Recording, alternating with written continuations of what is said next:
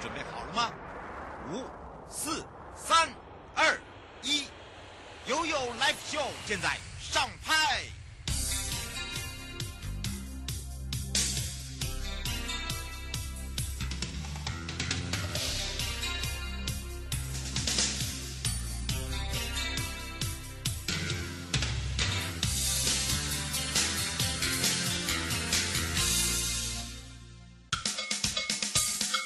跟你说，我跟你说，我跟你说，我跟你说，七嘴八舌讲清楚。迎接你我他，快乐平安行，七嘴八舌讲清楚，乐活街道自在同行。我是你的好朋友瑶瑶，再度回到了 You Live Show FM 零四点一正声广播电台，陪同大家。那么今天我们要带大家来去找找好朋友，也是屏东县政府城乡发展处城乡规划科的林世宏科长。我们先让科长跟两岸三地的好朋友打个招呼，哈喽，哈喽。天空的好朋友们，大家好。是，当然呢，这个时候呢，我们就要来让我们的听众朋友更了解我们的屏东县政府了。那么做了哪一些这个建设之外，那么在上一节我们都跟大家聊到了哦，一些提升道路品质的计划跟统盘，呃，如何来去让民众呃了解需求等等。那么包含了活动，也可以让大家来参与，看看我们的成果。那么今天呢，我们要来跟大家聊到的是，在以人为本的概念之下，要如何强化友善的通行环境？所以这个时候，我们就来请教一下我们的科长，针对屏东县政府呢，哦，对于这个前瞻提升道路品质计划的推动感想，包含了通行的环境，哦，如何去强化友善的环境，来跟大家一起分享。好，那个各位伙伴，天空的好朋友们，嗯、大家好哈。嗯。那屏东县政府在这个道路。都市计划概念，它是道路有一定的范围跟路权存在。嗯、那以人为本的概念，它就会跟现行的交通动线需要做一个全盘的一个整合。嗯，那以屏东市来讲，我们在营建署的支持下，以民生路，那就把人行道在既有的路权范围内增设了一个人行道，那让道路一个缩减，那也让这个整个的市容还有人群的安全。做了一个很好的一个提升，那当然这是一个衡衡量的一个沟通的一个机制在这里来产生。嗯，是哦，所以让大家可以很清楚的一个通行环境。那么另外，我们刚才讲到喽，我们在推动这个计划的感想哦，我们来请教一下科长，这样一路走来啊，哇，这个你觉得啊，哦，这个不是单一个这个局处就可以去做的，要需要大家一起来，对吧？对，没有错。好，在道路是共同的一个空间的环境氛围下，需要大家的合力，包括道路两旁的住家，嗯，常常会是人行道路、人行环境很重要的一个关键点。嗯，那没有他们商家两岸两路旁的两两那个家户的一个支持，那这样子的一个通行环境是无法被建构的。好。大概大概会是比较在食物上的沟，食物上的处理上会遇到，诶比较直接的问题。那另外就是在共同管道的一个整合，我们常见的公共设施，比如说台电的变电箱，嗯，那我们的路灯灯杆，还有挂在我们路灯上面的电力电信的问题，都是需要透过那个各。公部门还有国营事业，还有各司部门的一个整合，所以在人行每一条短短的路径上，其实公部门做了很大很大的努力，也蛮多朋友们的一个支持，让这个环境才能够一个友善的一个部分的推动。嗯、是，不过就请教科长了，这样的一个计划哈，在推动的时候，哦、呃，怎么样来去说服民众跟居民，这个也是一个问题。这个其实是最大的问题哈，大家居两旁的用住户基于自己的自己的利益，他常常就是摩托车骑到了家门口，然后就摆上去。那如果大家有一个规范来走的时候，这样子的事情就可以被排除。那比如说我们规划适当的停车位，让这一件事情可以做一个解决。那另外，我们也不止路品，还要有行道树的部分，让街道家具跟都市的景观一并来做改善。那这个都需要透过里民大会啦，还有我们各乡镇公所在执行这些业务的时候，都会跟民众做充分的沟通。嗯，是。不过呢，屏东县政府除了我们刚刚呢听到科长所介绍以及说明之外哦，那么也透过了我们做好的这些硬体建设，还有什么样的政策配套作为呃维持所谓建设环境的永续呢？请教一下科长了。好，嗯，其实。人行道如果人民有常常在走，停违规的民众，其实他也会觉得停在那个位置是错的。嗯，好，那除了执法以外，其实就是道德上的一个认知跟法律上的认知。嗯，那其实人政府现在在做人行道的时候，其实它会让铺面跟车汽车走的柏油路面是不一样的。嗯，所以在这个方面的。部分其实是蛮蛮可以去在识别性上都蛮有它的致命性的哈。嗯，那我所以人情环境有它的致命性，那再加上公民的一个守法度，那这个整体的公共的通行权才能够达到一定的标准。嗯，是，而且呢，这样的一个硬体建设做好是需要像科长讲的，大家一起来维护了，哈，不然很快就坏掉了，哈，没错。不过这个要请教一下科长了，在违法这个占用人行道跟骑楼的部分，有什么样的想法或者是特别的案例，可以有效的改善方法来进行呃分享，跟我们的听众朋友以及或者是其他县市，让大家可以更了解。好。在违违法时，就是人行道占用这个部分，哈，其实大家一开始想到的都是以认为公家有一个公权力的一个执行，嗯，那常常就是警察的警察的开单啊、取缔啊，那民众就会就会有一个遵守守法的一个概念。那其实我们也跟大家做一个分享，就是说。像以屏东台铁的屏东屏东站，嗯，去年的时候有一个驿站商城，它那个底下的空间招标出去，嗯，那外围的空，因为这样子的一个商业行为，让摩托车就占用了既有的人行道的部分，嗯，那透过其实要透过完善的规划，那我们也跟跟屏东站这里还有开开辟了一些停车场。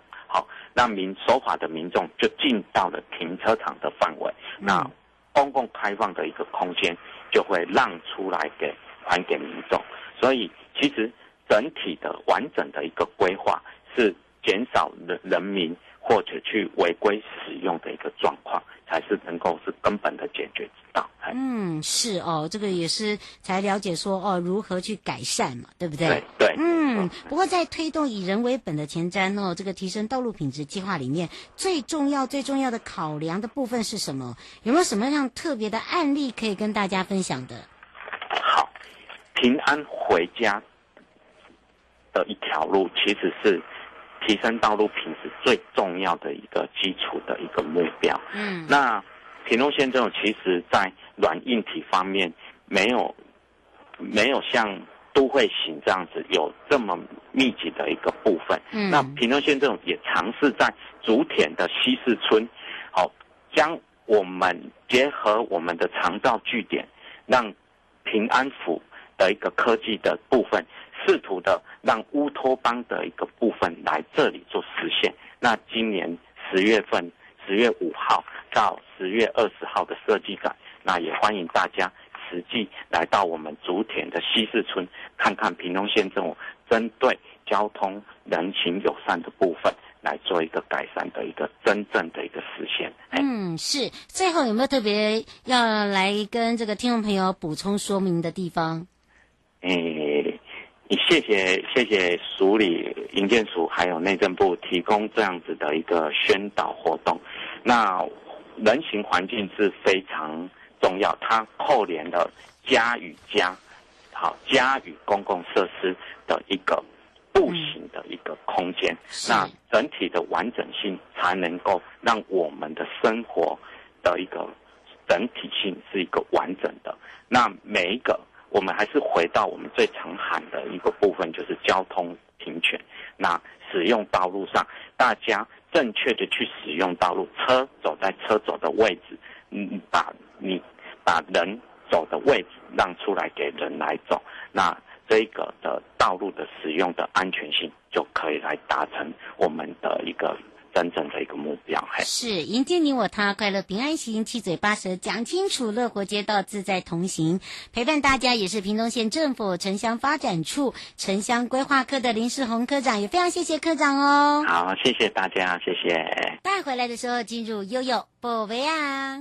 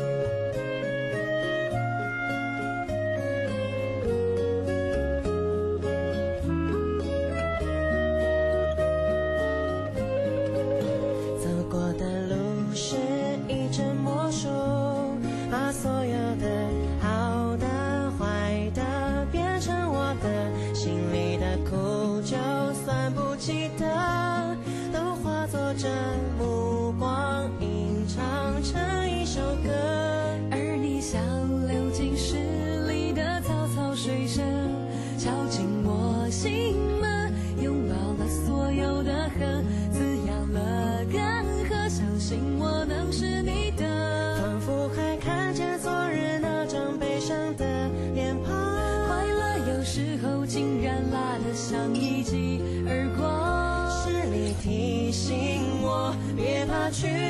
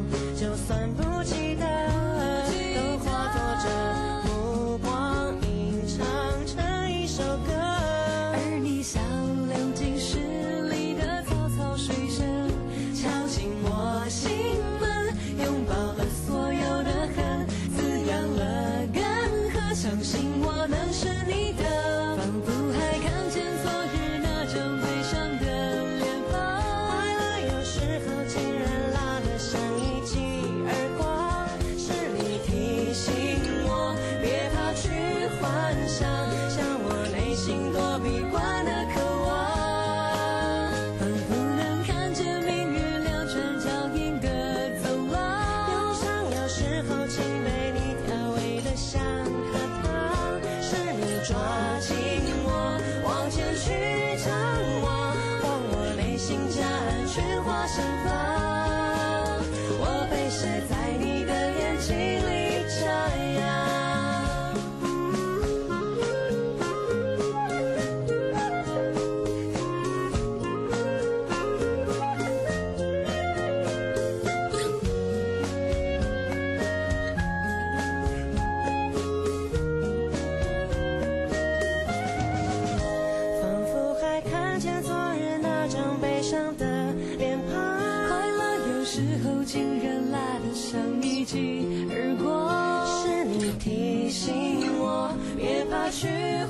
想像我内心躲避惯的渴望。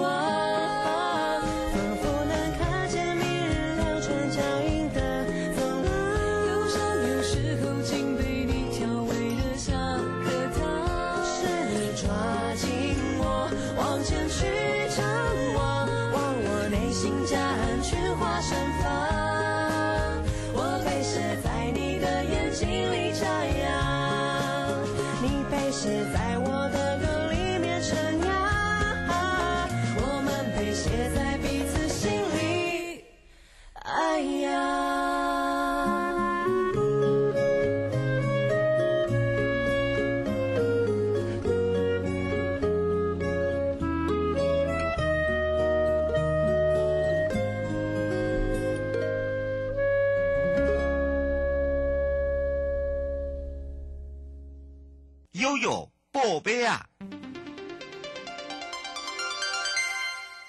欢迎回到了有宝贝啊，带大家来到了营建署的中部办公室了。为了推动公共设施保留地的一个专案通盘检讨，将未取得公共设施保留地还地于民。跟内政部在我们的一百零二年呢，我们就订定了都市计划公共设施保留地的一个检讨变更作业原则，主要呢也是协助地方政府推动所谓的公共设施用地专案的通盘检讨，来解决公保地的地主长期来用这个土地呃受限之间的一些问题哦。我们现在是来解决问题，内政部营建署又特别指示。这次呢，由中央发动全国性的通盘检讨，那么用专案的方式，依照检讨的作业原则，全面检讨变更不必要的公共设施保留地，也透过了政府公办整体的开发方式，取得新辟仍有需要的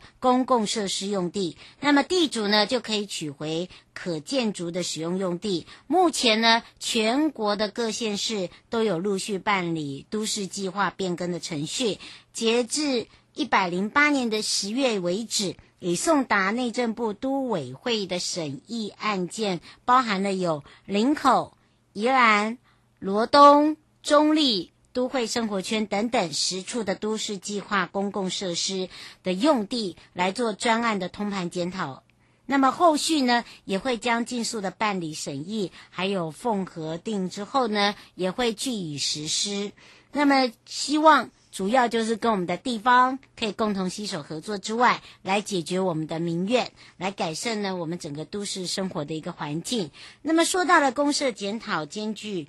这个地主跟周边的民众权益哦，尽量呢保留开放空间来提供休闲使用。那么在这里呢，内政部营建署也特别讲，为了就各类的公共设施呃用地的一个检讨处理原则，所以做跨区整体的开发办理原则跟个别变更来回馈原则等这些审议阶段呢，都是要做一个充分考量，民众的意见尽量是保留在原计划的公园绿地的面积，那么在兼顾。公保地地主的权益跟都市发展的需求之下，进而强化实施实质的改善居住环境品质的目标。那么，对于呢没有需求公设用的这个用地办理检讨来做一个解编，也依据呢各地的一个发展状况啊，因地制宜的一个研拟，配合需求的一个处理，那么也保障土地所有权人的权利。啊，除了我们呢，可以回归于刚刚讲的减少民怨。目前的检讨中呢，像中立的都会生活圈七个都市计划区为例，未取得公设面积和总共有三百。四百三十点八七公顷，那么扣除呢系统性的公社保留地，就譬如说道路用地啦，好，这个整体解决比例呢大概百分之七十二。那么节省公社征收收这个费用的面积，也可以透过整体的开发，开辟有需求的公共设施用地，还有效的呢去利用你的土地来做提升环境品质哦。这也是我们提供给大家可以做一个参考。带回来的时候呢，我们就带大家来到了城乡发展署。那么今年的告示牌呢，要借鉴日本开拓台湾地方创生之道，这第三十三届的中日工程技术研讨会，日本地方创生推执推动的一个执行经验，也可以在空中跟我们大家一起来分享了。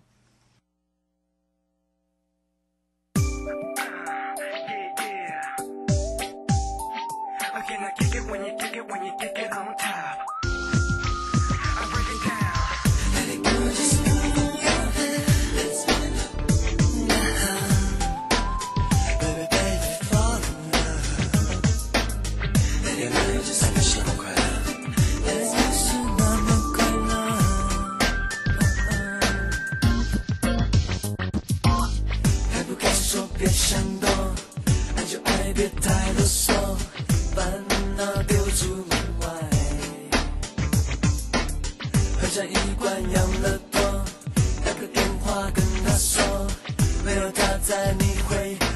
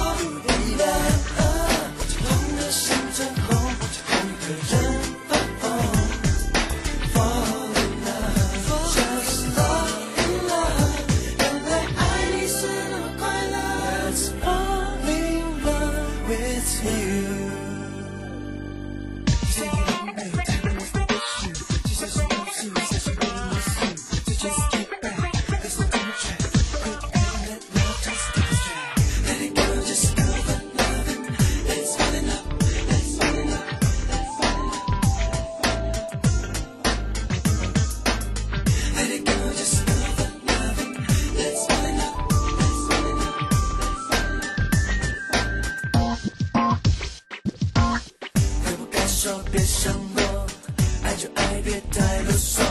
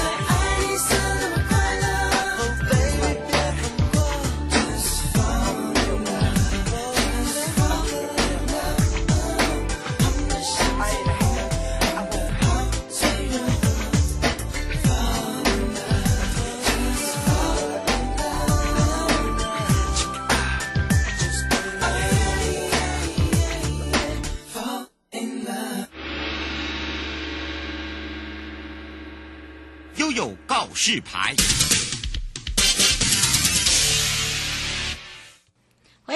告示牌，内政部营建署城乡发展分署呢，其实呃办了两天的第三十三届的中日工程技术研讨会。那么主要就日本地方的创生推动执行的经验来做一个分享。这次活动也邀请了日本地方创生专家的学者来进行呃互相交流跟演讲。参与的对象包含了国内各部会的机关、地方的首长，或者是地方政府的承办啊、以及非政府组织的 N。NGO 等等，也特别选择在台北市大道城这个地区都市再生的据点来去做一个串联跟举行，以日本地方创生的经验来作为我国的一个借鉴。其实日本呢，在二零一四年呃五月就发表未来人口的推都哦，那当然呢，包含了乡村地区呢，因为人口过少，会面临到消失。哦，因应这个地方消灭的危机，日本政府也在同年的十一月通过地方创生法案，还有就相关的法令，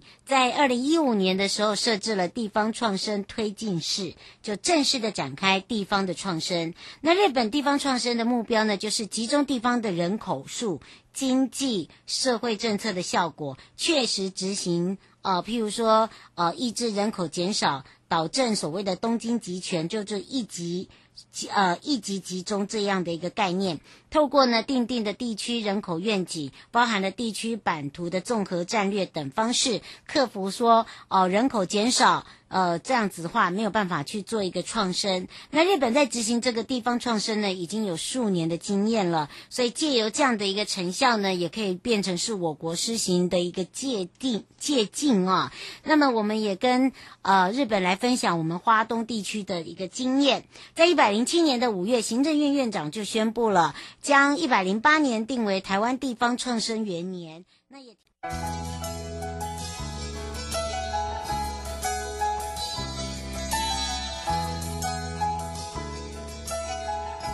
亲爱的旅客，下车的时候别忘了您随身携带的物品。交通部观光局关心您。